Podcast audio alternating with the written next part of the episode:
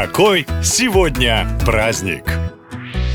Журнал читал и мух давил. Это строчки из русской классики. Их написал Александр Пушкин. Как думаете, о каких мухах идет речь? Точно не о тех, которые летают. С середины 19 века в России слово «муха» знал каждый любитель выпить. Это небольшая рюмка, ровно 16 граммов. Под муху делали и специальные графины на 4, 6, 10 или 12 мух. Как раз успеете поговорить по душам, прежде чем рухнуть. И именно Именно таких насекомых давил герой Евгения Онегина, то есть потихоньку выпивал. 19 июля в России отмечают неофициальный праздник – День мухи. Вы уже догадались, как отметить торжество, а мы напомним, что праздновать могут только совершеннолетние. Ну и, конечно, не переборщите с мухами. Если вы любитель адреналина и соревнований, то другой интересный праздник точно для вас. Это необычный день в календаре, который называется «Главные не победы, победа, а участие. Вы не раз слышали это выражение, но насколько оно правдиво? Ответ на этот вопрос давно дали психологи. Для каждого человека, что бы он ни говорил, победа очень важна. И мало кто умеет получать удовольствие от самого процесса, не рассчитывая стать лучшим. Другое дело, что нельзя быть победителем во всем. Нужно учиться кайфовать от любого участия. И праздник 19 июля – прекрасный повод начать это делать. И в эту дату в России отмечают самое вкусное торжество в году – День пирожков с малиновым вареньем. Удивительно, но он появился в календаре только в 2015 году. Хоть пироги и пирожки – исконно русская выпечка. И первое, что обычно приходит на ум, когда вспоминаешь летние каникулы у бабушки в деревне, это, конечно, их запах, доносящийся с кухни. Главная цель этого праздника, как и любого другого, принести радость, побаловать почувствовать себя вкусненьким и отвести душу. На этом все. Больше необычных поводов в следующем выпуске. Пока!